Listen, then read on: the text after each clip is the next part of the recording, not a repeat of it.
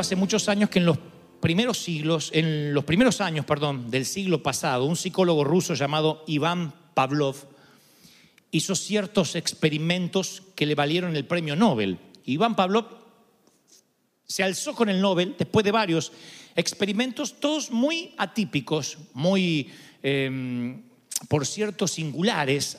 Ustedes saben que los perros, los que hemos tenido mascotas o tenemos, segregan saliva de manera natural cuando huelen la comida, cuando escuchan los platos. Ellos segregan saliva, no solo cuando están sudando, sino cuando desean comer. Este Pablo condicionó a un grupo de perros dentro de su experimento con una campana a la hora de alimentarlos. Entonces, tocaba la campana y los perros salivaban, sin oler comida, sin escuchar ruidos de cubiertos o de platos, simplemente la campana hacía que ellos pudieran salivar. Y el título a este experimento se llamó reflejo condicionado. O sea, los perros tienen un reflejo condicionado a, en este caso, la campana. En cierto grado, a partir de lo que este científico descubre con las mascotas, todos los seres humanos somos un poco pavlovianos, todos tenemos reflejos condicionados que no nos damos cuenta. Algunos se convierten en importantes rasgos de nuestra personalidad, como el de sonrojarse, por ejemplo. Gente que se sonroja cuando escucha una palabra o cuando le hablan de amor. Otros hábitos, otros reflejos son tan destructivos, destructivos perdón, como el beber, el tomar alcohol para ahogar las penas. La cosa que sean grandes o pequeños, inofensivos o dañinos, estamos mucho más condicionados de lo que creemos y gran parte de lo que le hacemos o de la manera en que nos comportamos en la vida o de la manera que respondemos tienen que ver con esos reflejos. Pero ahora dejemos los reflejos condicionados, no se lo olviden, vamos a dejarlos aquí, en un momento los vamos a retomar y quiero que me presten atención a esto y luego vamos a conectar los puntos.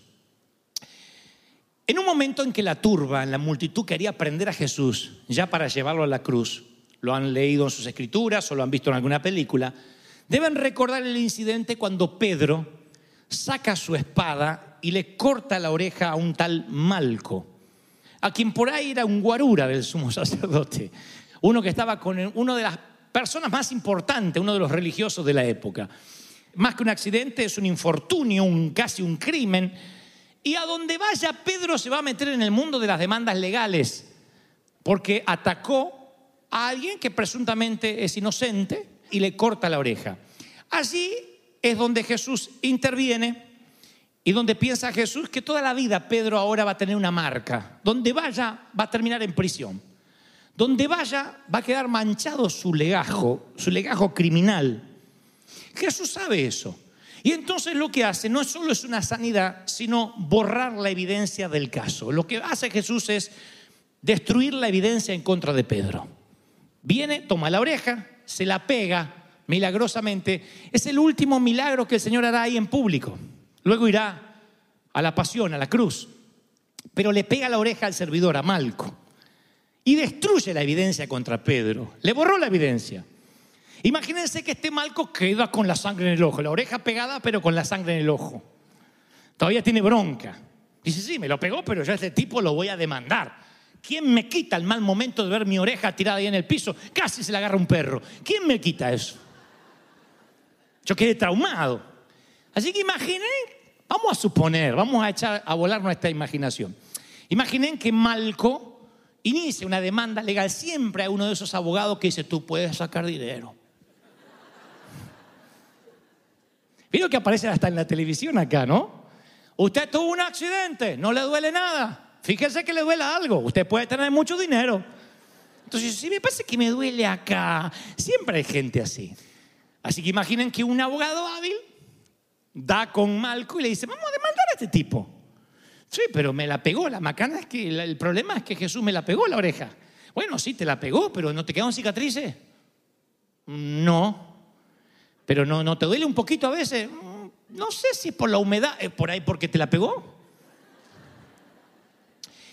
Y llevan el juicio a alguna corte. Lo citan a Pedro. Pedro, ya Cristo resucitó.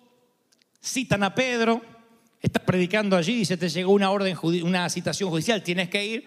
Yo imagino al juez leyendo la demanda, la carátula, dice intento de asesinato. Y Malco le dice, señor juez, yo quiero demandar a este señor que se dice cristiano, que se dice seguidor del Mesías, que porque a mí me cortó la oreja. ¿Qué va a preguntar cualquier juez? ¿Qué va a preguntar? ¿Me deja ver la oreja? ¿Cuál oreja fue? Esta. ¿Estás seguro que fue esa? Sí. Perdón, pero yo no veo ninguna anomalía. Así que como no hay ninguna anomalía en su oreja, cerrado el caso por falta de evidencia. Y más de una vez el pobre Malco ha dicho, pues no me dejó ni una marquita, porque Jesús cuando sana lo hace bien, no remienda por la mitad, no, no arregla las cosas. Cerrado por falta de evidencia. Yo recuerdo, y esto también alguna vez lo conté, creo que en la Catedral de Cristal, que mm, se hace una nueva ley en Argentina, hace muchos años, que decía que los autos tenían la obligación de pasar por una verificación técnica. Y eh, alguien que trabaja conmigo me dice, mira, mi papá trabaja en el departamento de verificación técnica, tengo un amigo que trabaja ahí, que es amigo de mi papá, etcétera, y que no tienes que llevar el auto. Como tu auto está tan nuevo, me das número de placa y te traigo el papelito y lo pegas y ya está. Para mí era un ahorro de tiempo, porque tenía que llevar a la mañana el auto, hacer la fila, perder un día entero. Entonces yo decía, sí, me quiero ahorrar todo ese trabajo. Así que le pagué, valía lo mismo, y me trae el papelito de la verificación tenga y dice, total, tu auto no echa humo, está bien, y lo pega ahí. Yo dije, bueno, providencia divina, no había mala intención en mi corazón. Un día nos para un policía, nos detienen y me dice que el sello ese era falso. Y dice, acompáñennos. ¿A dónde? A la comisaría. Nos llevan a la comisaría escoltado con dos motocicletas. La primera vez que me sentí un presidente, nada más que era un delincuente, pero me sentí escoltado. Llegamos a la comisaría, le ponen unas fajas al auto en las puertas para no abrirlos más. Que eso se le hace a los autos secuestrados o robados. Le digo, si le ponen la faja esa, esa cinta, digo, eh, no voy a poder entrar. dice, no, es que usted no se lo va a llevar. Este auto tiene, eh, está acusado el auto y el propietario de falsificación de documento público. Así que le- me leen los derechos, tiene el derecho a, a llamar a un abogado, permanecer callado. Yo dije, voy a terminar preso por el condenado este que me trajo el papelito. Decía, pero yo no sé, no sé. Bueno, me inicia una causa legal, viene un fiscal. Yo llegué, obviamente en camión, volví a casa, en bus. Eh, me preguntó dónde está el auto secuestrado. No sé qué habrá hecho el auto cuando yo dormía. y pasé unas noches terribles sin poder dormir. Hablo con el muchacho que me trajo y dice, yo voy a dar la cara cuando nos citen. Y vamos ante un fiscal y él dice, señor, yo quiero hablar. Yo trabajo con él y un amigo de mi papá me dijo esto y esto y esto y esto y este que es mi jefe nada tiene que ver. Yo le dije, te lo voy a traer, acá está cuando me pagó. Hallamos gracia en el fiscal. Nunca olvidaré lo que me dijo. Nunca olvidé esa frase que le da título al sermón de hoy. Dijo, ok, Gebel, voy a cerrar este caso por falta de evidencia. Y cosió la causa. Se dice coser la causa porque literalmente son folders que se cosen con hilo y aguja. Los que dicen, guay. Los que son de despacito para acá, que no, no saben lo que estoy hablando, antes eran en folder, no eran en archivos computarizados. Y eso se cosía la causa, nunca más se vuelve a descoser. Literalmente con hilo se cosía. Y te voy a coser la causa, me dijo. ¿Que me va a hacer qué? La causa te voy a coser. ¿Qué tengo para perder a esta altura? Dije yo. Andá a saber lo que me quiere coser. Cerrado por falta de evidencia. Me encanta esa frase, falta de evidencia. ¿Qué significa la falta de evidencia? No significa que eres inocente, necesariamente. Significa que no hay evidencia para condenarte. Pregunta, ¿Pedro es culpable? Sí lo es. Lo que no hay es evidencia en contra de Pedro. ¿Nosotros somos culpables ante Dios? Sí. Y aquí todos pecamos y estamos destituidos de la gracia de Dios. Lo que no hay es evidencia. Satanás lo que no tiene es evidencia para condenarnos. No puede acusarnos. No hay evidencia, no hay pruebas. Viene Cristo, te limpia con su sangre. Satanás sabe que estás limpio porque Cristo te limpió, pero no te puede condenar. Aunque sabe que en el fondo fuiste culpable. Eso es algo fascinante. Pero vamos a Pedro, que es lo que nos compete esta mañana. Pedro es culpable de intento de asesinato, crimen en la carátula. Hay un fiscal que le tiene bronca a Pedro y lo quiere, le tiene coraje y lo quiere llevar a la cárcel. Y un malco que no tiene las evidencias para condenarlo, pero que cada vez que puede quiere hacerle un, problema, lástima que no lo puede llevar nunca a la corte, no hay evidencia. Y el punto siguiente es, ¿qué pasa cuando Dios borra las evidencias, pero aún Pedro se sigue sintiendo culpable y no hay evidencias? ¿Qué pasa cuando Dios dice, yo ya te perdoné, te limpié, y el que no se puede olvidar del crimen eres tú, porque el crimen existió? Una cosa es que el Señor te perdone y sientas que nunca pecaste.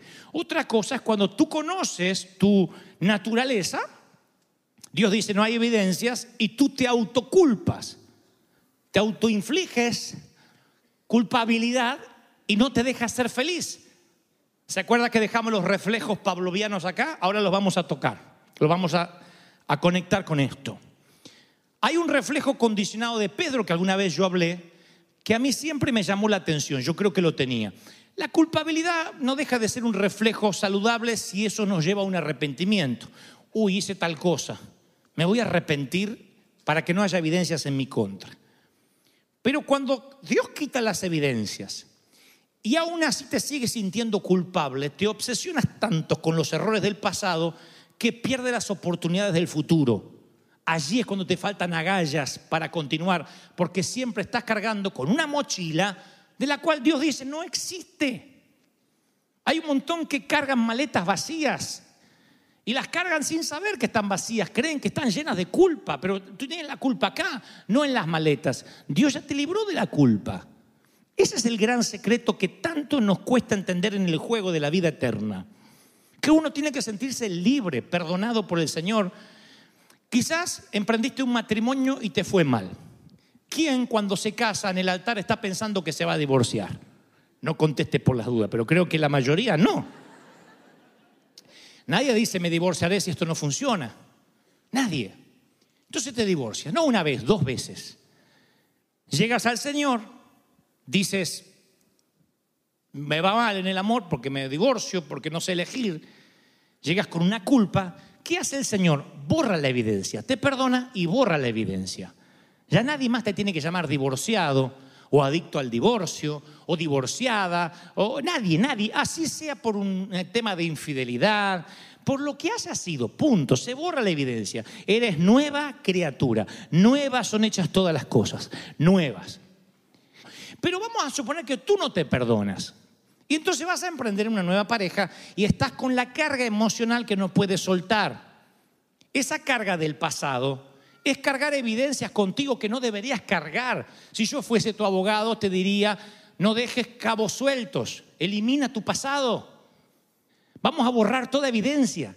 Vamos a hacer que el Señor pegue la oreja. Restaure tu, tu, fracaso en el amor. Restaure tu quiebra financiera.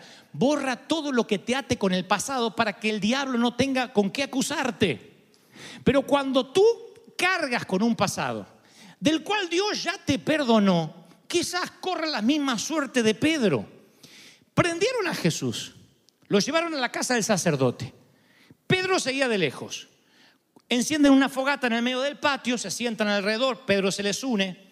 Una criada lo ve a Pedro entre la lumbre y dice, hey, tú estabas con Jesús. Ahí es cuando Pedro dice, wow, me llevan a la cruz también.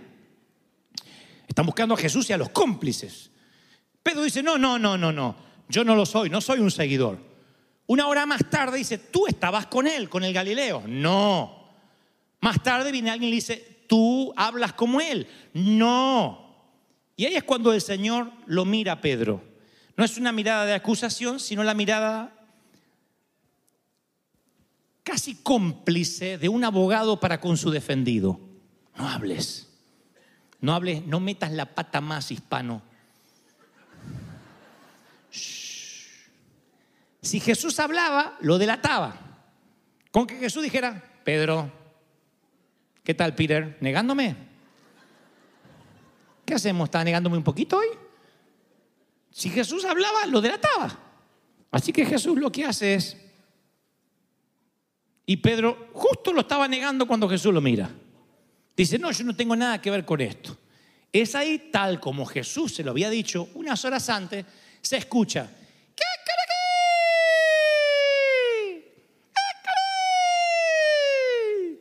El Señor le dijo, antes que cante el gallo, ya tres veces me vas a negar. En otras palabras, antes de que amanezca y que el gallo anuncie que es hora de despertar, ya me habrás negado tres veces.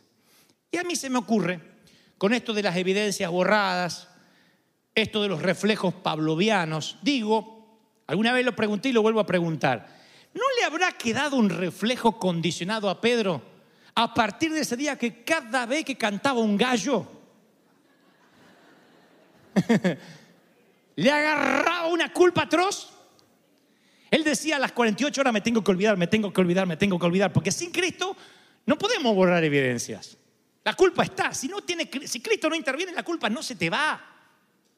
Y así como las campanas hacen que un perro salive sabiendo que va a comer, el gallo hace que la culpa invada el corazón de Simón Pedro cada vez que canta. Y antes de avanzar, el Señor me dice que te diga esto.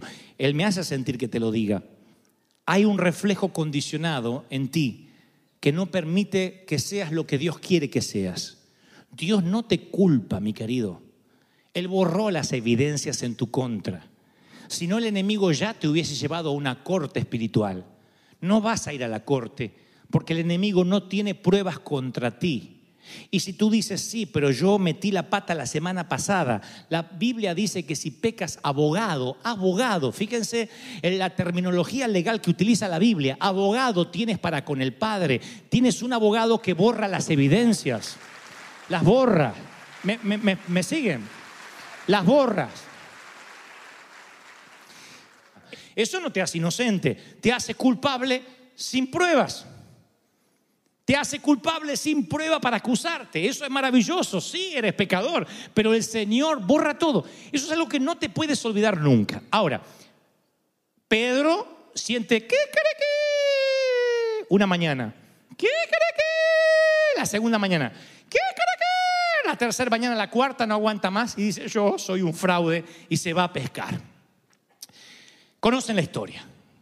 Jesús se va a la playa del mar de Galilea ve a Pedro pescando, le dice dónde tirar las redes. Pedro reconoce que es el Señor, viene corriendo y ahí está Cristo resucitado con sus manos horadadas de haber pasado por la cruz como único recuerdo de su sacrificio. Y allí tienen un diálogo, le dice, Pedro, Simón, hijo de Juan, ¿me amas? Pedro contesta según una versión, tú sabes que te quiero, apacienta mis corderos. Vuelve a preguntarle, Simón, ¿me amas? Tú sabes que te quiero, cuida mis ovejas. Por tercera vez Jesús le pregunta a Simón, ¿me amas? Y a Pedro le dolió que por tercera vez le hubiera preguntado lo mismo, porque dijo, no me está creyendo. Así que dice, Señor, tú lo sabes todo, tú sabes que te amo. Bueno, apacienta mis ovejas, le dice Jesús. Pedro había fallado tres veces, tres veces negó al Señor. Tres veces ahora el Señor lo comisiona y tres veces le pregunta si lo ama. Ahora, ¿cómo hace Jesús para cambiarle el reflejo a Pedro? Porque el gallo va a volver a cantar. Creo saber cómo lo hizo. Voy a otros evangelios donde aparece esta misma historia. Me voy a San Juan y dice que Jesús sale al encuentro de Pedro al despuntar el alba.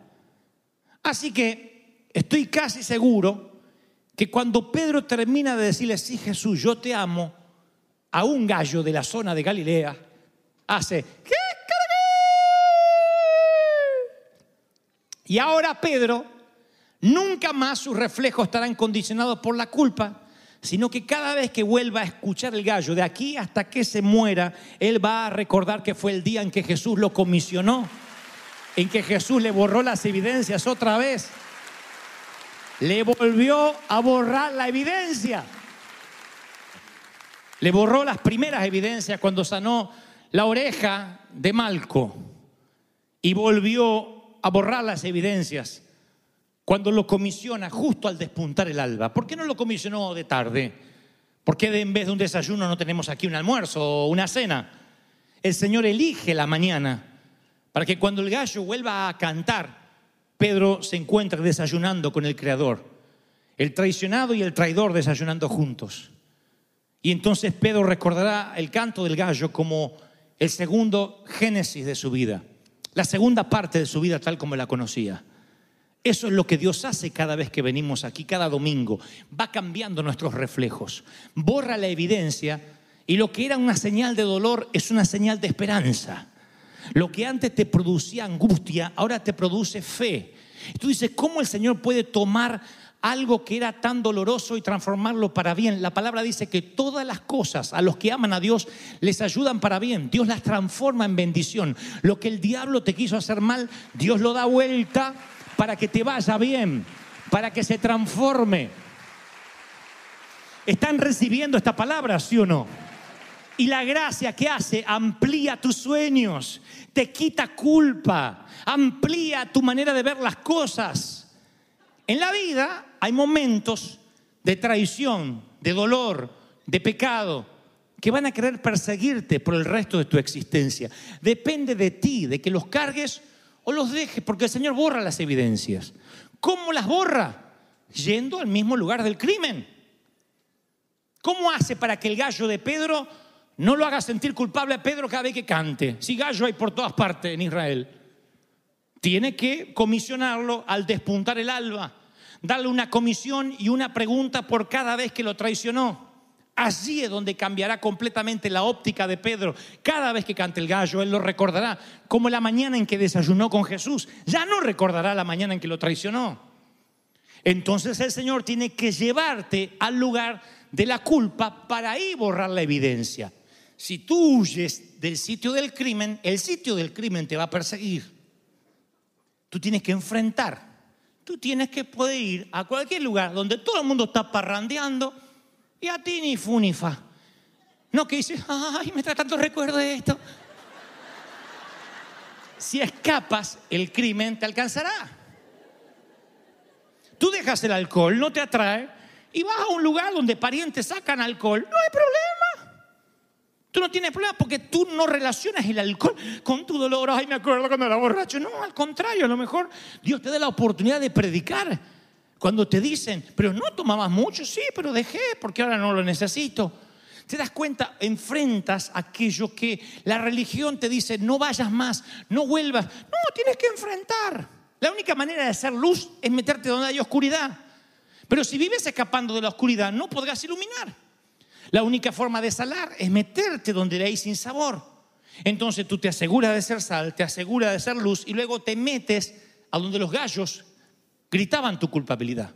Solamente que esos gallos ahora hablan de tu comisión.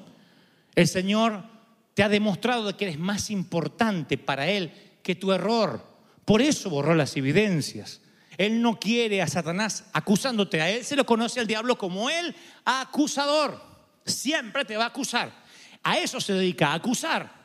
Siempre te va a acusar. Cuando sientas culpa, adivina de dónde viene esa culpa. No digas, el Señor me está redarguyendo. La culpa viene siempre del enemigo. Lo que viene del Espíritu Santo es una necesidad de arrepentirse. Ay, Señor, te fallé, perdóname. Envuelto en amor. La culpa es un chaleco de fuerza psicológico que no te deja ser feliz. No puedes ser feliz al lado de uno que se siente culpable. No puedes ser feliz detrás de alguien, de un líder que se siente culpable. Necesitas ser libre. Y el Señor vino a traer libertad a los cautivos y nos hizo libres. Libres de culpa, libre de condenación. ¿Me están siguiendo? Terminaré con esto. Mi tío, que además era mi padrino, el tío Tito Stockley, tenía una colección de muñecos de porcelana en su casa. Y cuando llegabas a la casa de Tito, él miraba a los niños, yo tenía cuatro años, mi hermano es unos años más, y decía, pueden mirar, pero no se toca. Un día no resistí nunca más la tentación y cuando no había nadie tomé uno de esos muñecos con tan mala fortuna. Y la porcelana, ese día aprendí que la porcelana no es irrompible. Recuerdo el ojo de uno de los muñecos que hizo...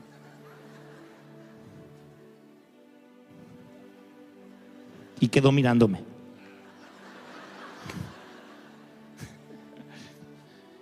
Y literalmente mi trío que escuchó el crash entró a la habitación. Yo me quedé así, duro, él miró el desastre y me dio un abrazo. Me abrazó fuerte.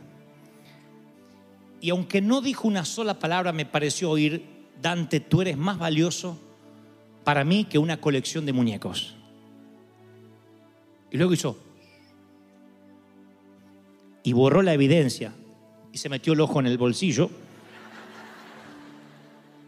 Mamá nunca se enteró que hice pedazos un muñeco de porcelana, pero yo ese día descubrí que era más valioso que una colección de muñecos. Me lo hizo saber mi tío. Eso es lo que el Señor hace cuando llegamos a Él. Nos abraza y nos hace sentir que valemos más que el error que cometimos. El Señor hará todo lo posible para que tu pasado no tenga cabos sueltos y que cuando venga el acusador solo pueda hacer una cosa, que es a lo que se dedica, mentir. Y las mentiras pueden progresar en cualquier corte humana, pero nunca prosperan en la corte de los cielos. La mentira no puede contra un Dios que es verdad. Si crees que Dios te habló, dale un aplauso al rey esta mañana y dile, el Señor ha hablado hoy. Bendito sea Dios. No, no, no, no. Celebra más que eso. Porque el canto del gallo nos recuerda que nos ama.